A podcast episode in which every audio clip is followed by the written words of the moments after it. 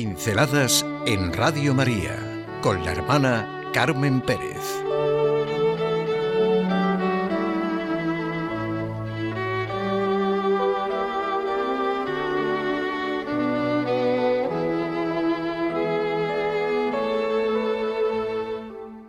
Poca experiencia de lo que realmente es la fe. Esto es mucho más cierto y concreto de lo que nos creemos. La poca experiencia de lo que realmente es la fe. Seguro que todos hemos vivido comentarios por el estilo de lo que voy a contar. Un cristiano muy comprometido en un movimiento, una religiosa, un sacerdote joven, inteligente, lleno de cualidades, abandona la iglesia y se declara escandalizado por ciertas actitudes de la jerarquía de la iglesia. Dejemos hoy las actitudes Incluso concedemos que esas actitudes sean en efecto escandalosas, muy escandalosas, lamentabilísimamente escandalosas. Pero esta es la gran pregunta. ¿Cuál era en vísperas del suceso, de semejante hecho, la fe de ese cristiano comprometido, de esa religiosa, de ese sacerdote? ¿Cuál era su idea de la Iglesia? ¿No conocía su historia? ¿Cómo se sentía implicado en la Iglesia? ¿Significaba para él ser hijo de la Iglesia? ¿Algo vital y constitutivo de su propia fe? ¿Lo sentía como algo suyo de su propia familia?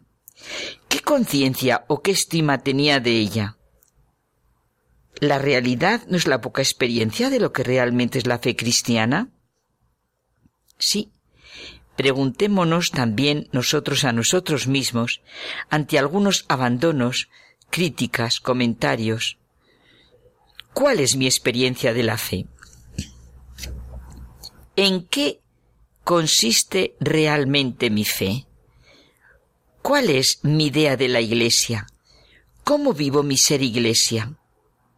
¿Qué conciencia o qué estima tengo de la vida que estoy recibiendo de ella y viviendo en ella?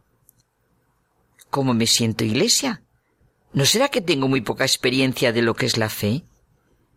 ¿Cómo reacciono ante hechos concretos que son una tremenda herida para la iglesia? ¿Por qué se tambalea nuestra fe en Cristo por las debilidades de los hombres? ¿No es esta la historia de la humanidad? Fallamos los hombres en todas las épocas. No puede sorprendernos que la jerarquía, los sacerdotes, los miembros de movimientos cristianos participen de esta real dimensión de la vida humana. Pensemos seriamente de qué naturaleza es la lógica cuya cuesta abajo seguimos y qué nos lleva a esos juicios y actitudes. Son las luces y las sombras de una iglesia que es humana y divina. No se puede esperar encontrar una institución perfecta, porque todo participa de nuestra condición. No puede tambalearse mi fe en Cristo y en la Iglesia por los errores, fallos, deficiencias y escandalosas actitudes de sus miembros. Todo ello no puede separarme de la Iglesia de Cristo, como comprendemos que no puede separar a los demás, criticar y aborrecer la Iglesia por nuestra conducta y manera de ser. No está en contradicción con lo anterior el hecho de que es cierto que todo esto que venimos diciendo nos lleva de manera lógica y necesaria a la importancia del testimonio evidente. Nada da, nadie da testimonio de algo si no es por el modo en que participa en ello. No se divulga el cristianismo, el sentido de iglesia. Se vive, se comunica, se da testimonio de ello con la vida. Pasa como lo que ocurre en una familia. No se hace con métodos ingeniosos ni con dotes literarias. Si la religión, la fe, la iglesia deja de ser algo vivo, pues no tiene poder de atracción. La vida atrae, al igual que la alegría, vida, y alegría con mayúscula, claro, y nos agotamos buscando planes y cosas externas. El testigo, el apóstol, es reemplazado demasiado a menudo por el proselitismo y la propaganda. Y entonces se entienden esas actitudes que decíamos al principio. Es esa expresión que yo me repito tanto, porque me la digo mucho. Lo dice Bersón, los santos solo tienen que existir. Su existencia es una continua llamada, pues es verdad, los cristianos tienen que existir en su amor a la Iglesia y en su vivencia de lo que realmente es la Iglesia. No nos interesa la sustancia misma de nuestra fe. Somos personas de una fe demasiado habitual, superficial, pasiva. Una fe vaga que se contenta con ciertas prácticas externas.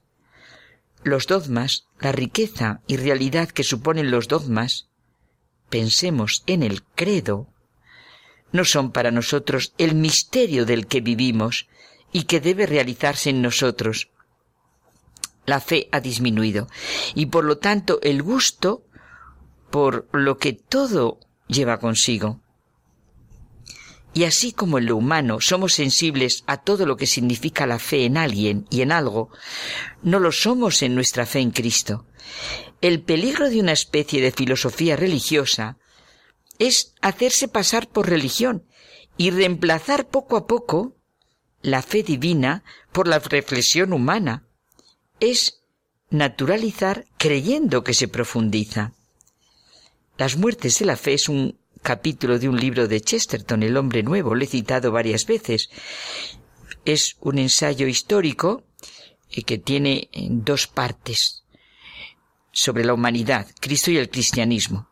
Bueno, pues ilustra el viaje espiritual de la humanidad. Es experiencia e historia. Pues el último párrafo dice así. Si nos atenemos a la continuidad de nuestros relatos y testimonios, si el hombre aprende a aplicar la razón ante tal cantidad de hechos acumulados en una historia tan chocante, es de esperar que tarde o temprano sus enemigos escarmienten ante las continuas decepciones de estar siempre aguardando su muerte, se refiere a la muerte de la Iglesia. Pueden seguir con su guerra particular, que será una guerra contra la naturaleza, contra el paisaje y contra los cielos. Los cielos y la tierra pasarán, pero mis palabras no pasarán. Estarán al acecho para proclamar sus hierros y tropiezos, pero tendrán que ir desesperando ya porque no va a desaparecer de una forma insensible, incluso inconsciente, ya no contemplarán la extinción de la Iglesia, que tantas veces dieron por extinguida, y tenderán instintivamente a esperar antes la caída de un meteorito o el oscurecimiento de una estrella. La realidad no es la poca experiencia de lo que realmente es nuestra fe. A todo testimonio hay que aplicarle la palabra de Jesús de Nazaret, Buscad ante todo el reino de Dios y su justicia, y lo demás se os dará por añadidura. También hoy, ante tantos cúmulos de cielo gris, hemos de ver la luz de la esperanza y dar nosotros mismos esperanza, nos dice el Papa Francisco.